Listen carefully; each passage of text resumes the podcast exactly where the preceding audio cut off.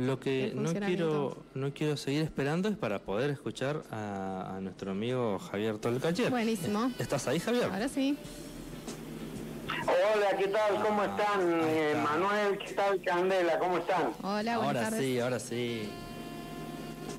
¿Cómo estás, Javier? Te habíamos hecho una presentación espectacular, no sé si alcanzaste a escucharla. No, no, pero digamos, si la repiten, eh, idea de- no, no, no es necesario. Un saludo a toda la querida audiencia de La Pampa. Ahí está, ahí está. Che, eh, te preguntábamos por, por el escrito este que publicaste, ¿estallará la Argentina 2024? La pregunta es quién, quién prende la mecha. Ajá. Bueno, ante todo me alegra que hay gente que todavía lee, ¿no? Eso es eh, importante por un lado. Y por otro lado, eh, yo creo eh, el escrito, digamos, eh, advierte, digamos, que no hay que comerse la curva eh, simplemente con pensar que, eh, digamos, con la extensión de los cacerolazos y la reacción previsible, digamos, de los sectores organizados, eh, va a bastar. Yo creo que eh, todavía el gobierno lamentablemente tiene apoyo de, eh, de los sectores precarizados, de los sectores que, digamos, de que, mm, que no están organizados, los que están por fuera, digamos, eh, y que fueron, eh, digamos, claves para eh, la victoria electoral de, eh, de Milei, que por supuesto no significa que avalen todo este paquete bestial eh, de reformas al mejor estilo de una dictadura empresarial, neoliberal, cívica, como quiera llamarse,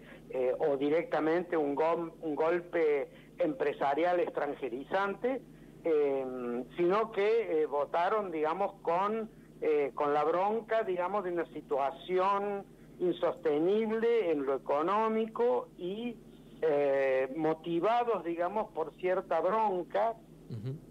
Ante aquellos que de alguna manera sí están incluidos eh, en la protección social, ¿no? Entonces, eh, lo que yo planteo en la nota es que, eh, mm, digamos, para que se produzca un- una estampida, un estallido, una, una protesta masiva social eh, que obligue al gobierno a dar marcha atrás, es imprescindible la participación de los jóvenes, del estudiantado, de los sectores precarizados y además eh, cierta protesta por parte de los jubilados que ya van a empezar a sentir el rigor de estas medidas en la merma de sus saberes eh, previsionales y también el costo de los remedios, aquellos que tengan la suerte de estar cubiertos por una prepaga, eh, por, por el, el alza del precio, las prepagas, en fin. O sea, todavía hay sectores que no se han manifestado y eso, eso sí va a ser el indicador de que se ha prendido la mecha de un estallido social.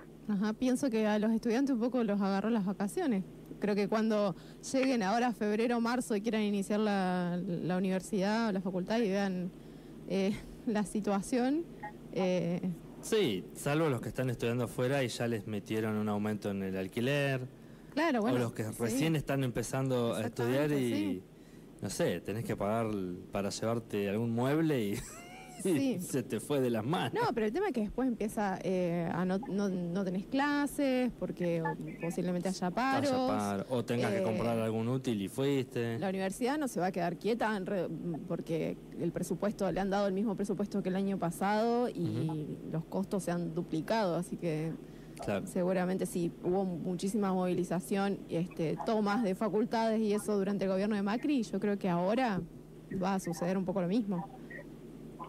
Sí, sí, creo que sí, creo que sí, porque además es, eh, es fundamental eso que decís, que la gente tiene que juntarse, ¿no? O sea, al estar ahora el estudiantado un poco de vacaciones, un poco distraído por las fiestas y eso, eh, eh, digamos que no hay, no hay un colectivo eh, que se movilice.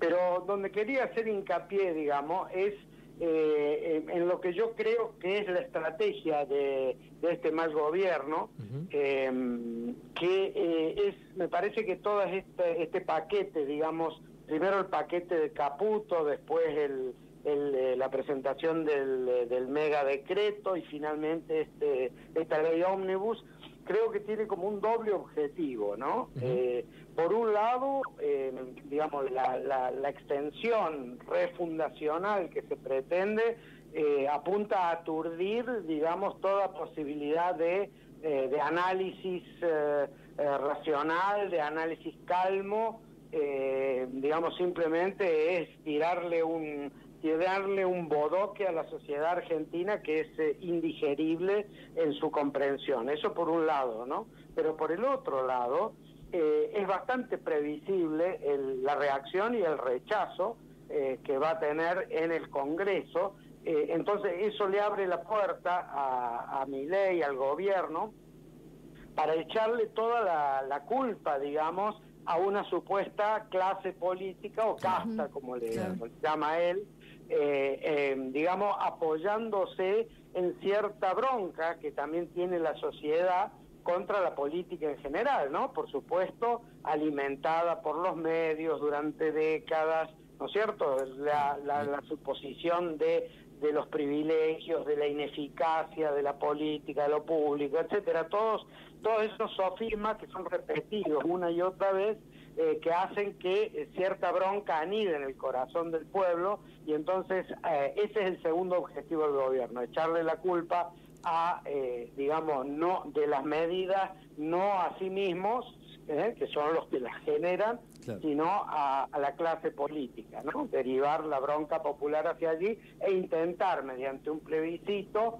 eh, que eh, por supuesto sería no vinculante, pero igualmente sería de alguna manera legitimador en el caso que eh, Miguel Milei lo ganara de sus de sus políticas. ¿no?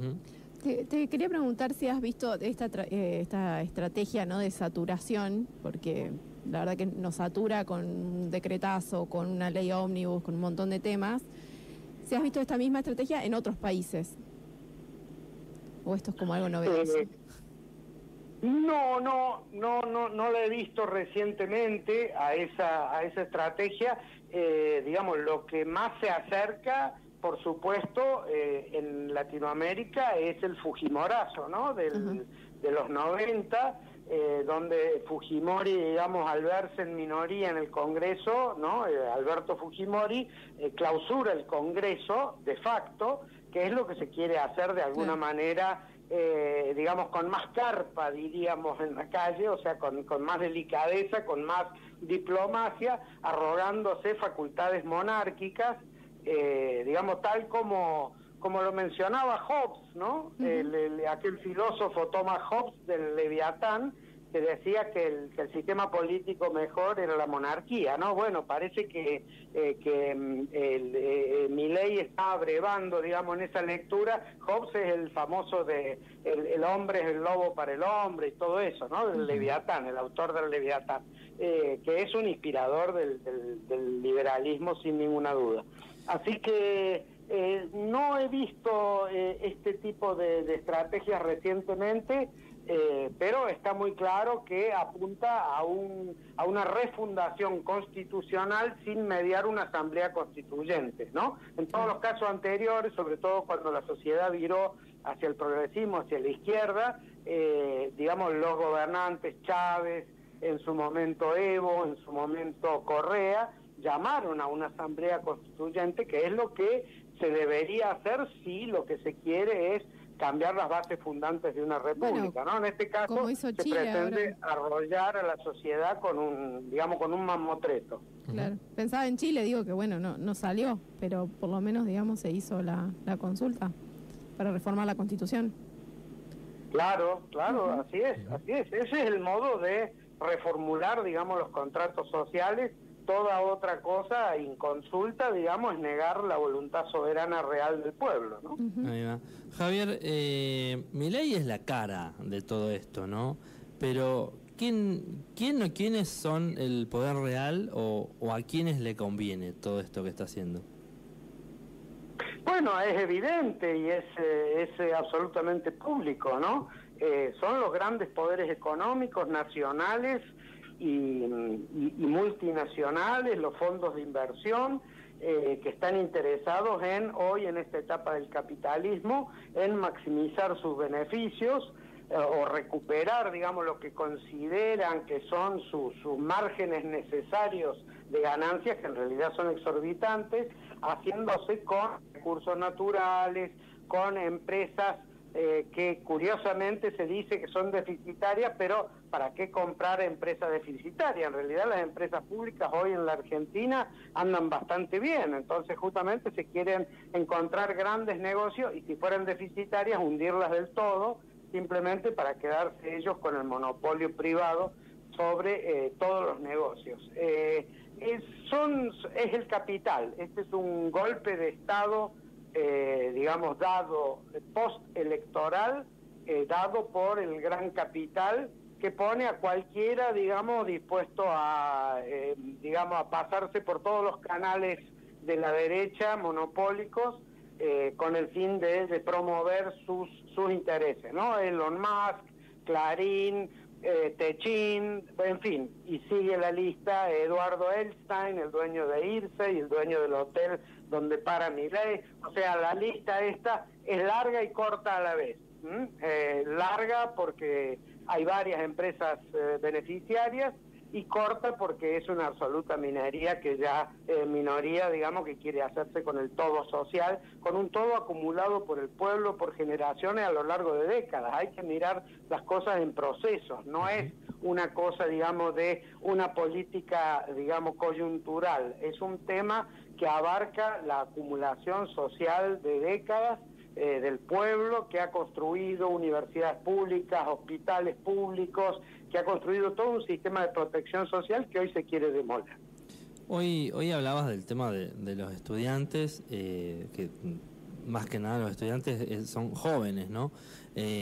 pero han tenido también un rol para que, bueno, para que el gobierno actual llegue al poder, pero también la pregunta es cuál es el rol de, los jóvenes para que haya eh, el cambio popular que, necesitamos. Bueno, te digo dos cosas. Una, en, en primero, es el gobierno progresista o el movimiento progresista ampliado o el movimiento kirchnerista o peronista eh, no ha reparado suficientemente en el tema del, cambio de generación, del cambio generacional eh, y de eh, que ha creído que simplemente por repetir una y otra vez los mismos paradigmas de los años 80, de los años 90, en particular el tema de los derechos humanos y todo eso, que la nueva generación iba a absorber eso automáticamente. Eso no es así, cada generación tiene una memoria diferente de la generación anterior. Entonces, seguramente que si bien por supuesto es correcto el tema de la educación sobre derechos humanos, memoria, verdad y justicia y todo eso, no tiene el mismo impacto en la generación joven en cuanto a sus perspectivas de futuro, que en la generación que vivió eso en carne y sangre propia. Entonces, ese ha sido como un error del progresismo, no, no ver en las nuevas generaciones, no darle verdadera, eh, digamos, importancia a la proyección, al horizonte real de las nuevas generaciones, que hoy es asfixiante. Y en el segundo tema es que em, los jóvenes no ven futuro en el sistema actual, y tienen razón o sea, el kirchnerismo, el peronismo, no ha cuestionado el capitalismo como forma rectora de la vida en común, eh, simplemente ha intentado moderar, morigerar los excesos, condenar los abusos, pero no los usos del sistema. Entonces, la gente joven quiere otro modo de vida, ¿no es cierto? quiere eh, realmente, aparte ha crecido en un entorno digital, mientras que las generaciones precedentes han crecido en entornos industrialistas, ¿no? O sea, el paisaje de las nuevas generaciones y los deseos profundos deben ser consultados, deben ser eh, rectores para la sociedad del futuro. Y eso es lo que está digamos, por eso es que la gente joven ha dado el aval a una, a una transformación. No se han visto suficientemente considerados en los esquemas anteriores. Ahí está, ahí está.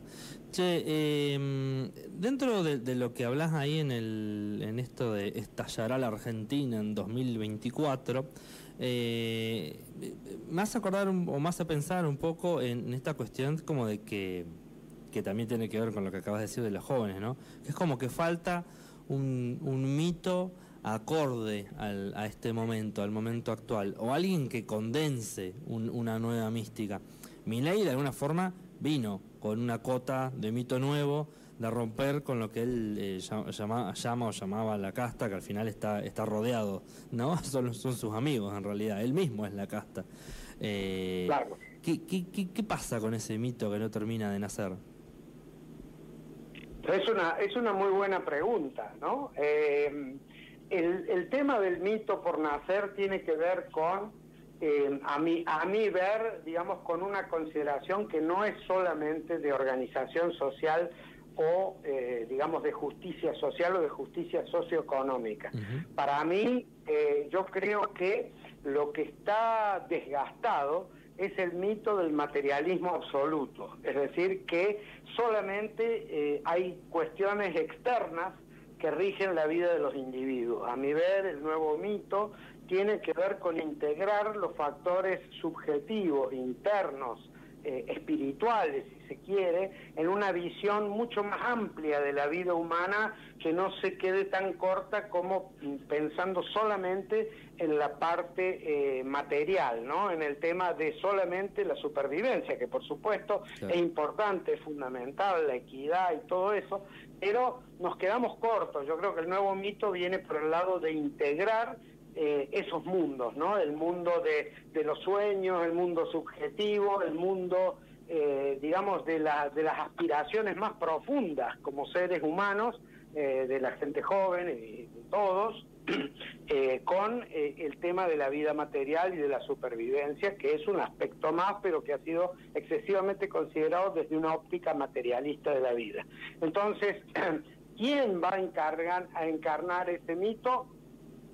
No lo sé, no lo sé. Eh, yo pertenezco a la, a la corriente humanista, que venimos trabajando en ese sentido, pero somos una, eh, una excelente minoría, como siempre han sido las minorías. Eh, el tema es si, si la gente realmente se siente convocada por este, por este nuevo mito y apuesta, digamos, por un mundo donde no solo eh, cuente, digamos, cuánto dinero o cuántas posesiones tenés o cuánto podés consumir. Yo creo que ese, eso es lo que se está agotando, ese sistema es lo que se está agotando y hay que dar un paso al frente, al futuro, eh, en este nuevo sentido. ¿Tenemos alguna pregunta más, Cande, o rematamos? Eh, no, no se me ocurre. Me quedé, pensando, volando en el mundo de los sueños.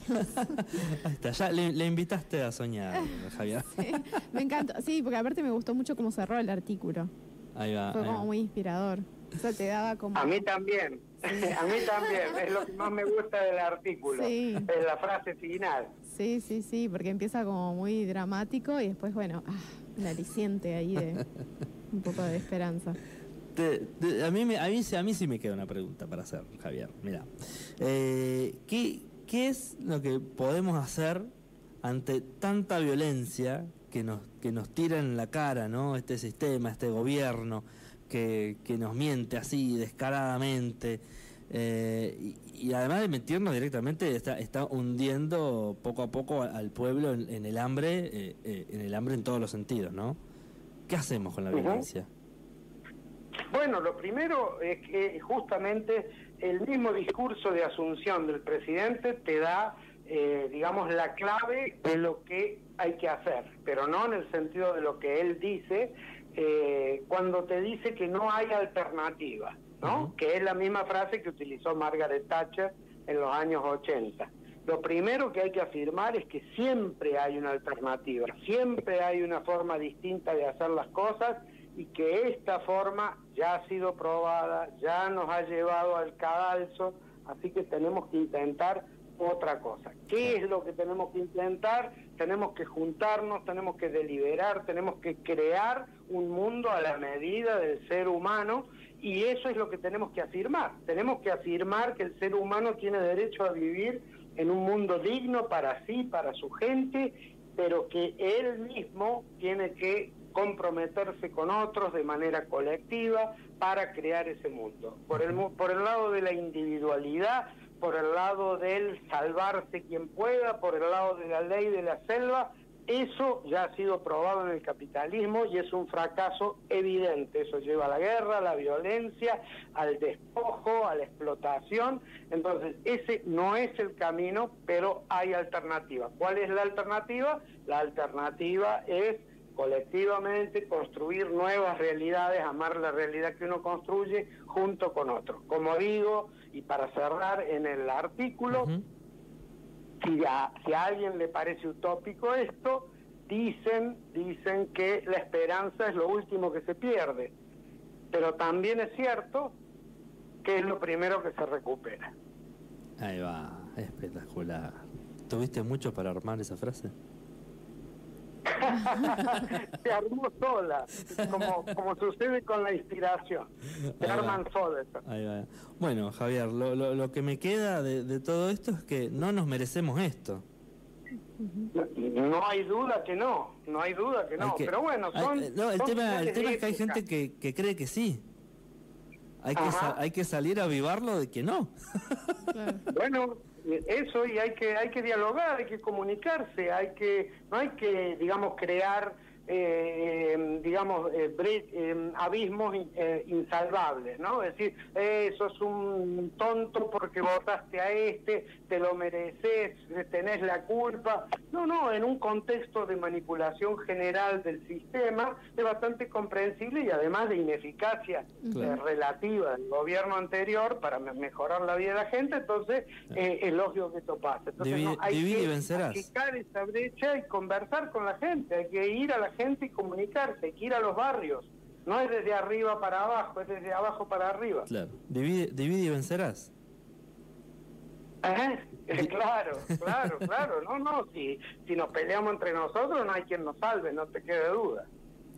¿Cómo es la otra, la del Martín Fierro? Los hermanos sean unidos. Claro. Ahí Claro. está. Sí, sí. Es así, hay que, hay que ir a la gente, hay que ir a los barrios, hay que ir, digamos, donde está la gente, eh, comprenderla, comunicarse y vas a ver que rapidito la cosa mejora. Rapidito ese barniz, digamos, que está por arriba, que está, digamos, eh, cubierto de, de barro, de resentimiento por la misma situación difícil que, que tiene la gente, no solo desde el punto de vista económico, desde el punto de vista de sus relaciones humanas, mucha gente que está separada, mucha gente que, que, vive en carne propia el flagelo de la soledad, del sinsentido, de la droga, del, del, del alcohol. Eh, disculpen si, si, si los critico a ustedes, ¿no? Pero- No, yo, yo no, pero- no- me hago cargo de de no, no, no, tomar. Es, es una broma, es una broma para Sí, matizar. sí, sí. Pero lo que digo es que hay que hay que comunicarse de corazón a corazón y rapidito eh, emergen las coincidencias. Sí, eh, y emergen, Pero hay que ir hacia la gente. Y emergen, supongo, los nuevos liderazgos, porque si hay algo que está en crisis, digamos, es un poco la representa, la- son los representantes que tradicionalmente hemos visto, este, nada, que manejan los hilos de, de la política, porque la verdad que ahora un poco se los está cuestionando bastante, ¿no? Que no, no Así figuran, es. que no dicen, que no, que no nada. Así es, así es. Así es. Bueno, Así Javier. que bueno, ahí vamos. Ahí vamos, ahí vamos, ahí vamos. ¿Querés eh, recordarnos algún, alguna red o algún lugar donde la gente pueda contactarte o seguir leyéndote? Mejor no, mejor no porque me van a tirar tomates. No, no, que la gente, que la gente nos encuentre en, en nuestra agencia de noticias Presenza con doble S y Z y ahí va- van a ver una cantidad de contenido muy interesante que tiene que ver con el humanismo, con la no violencia, eh, con el futuro y con las posibilidades infinitas del ser humano. Buenísimo. Bueno, muchas gracias. Muchas gracias, Javier. Nos Gracias a ustedes, queridos, que estén muy bien y que arranquen muy bien el año. Eso, ahí está, ahí está, ahí está.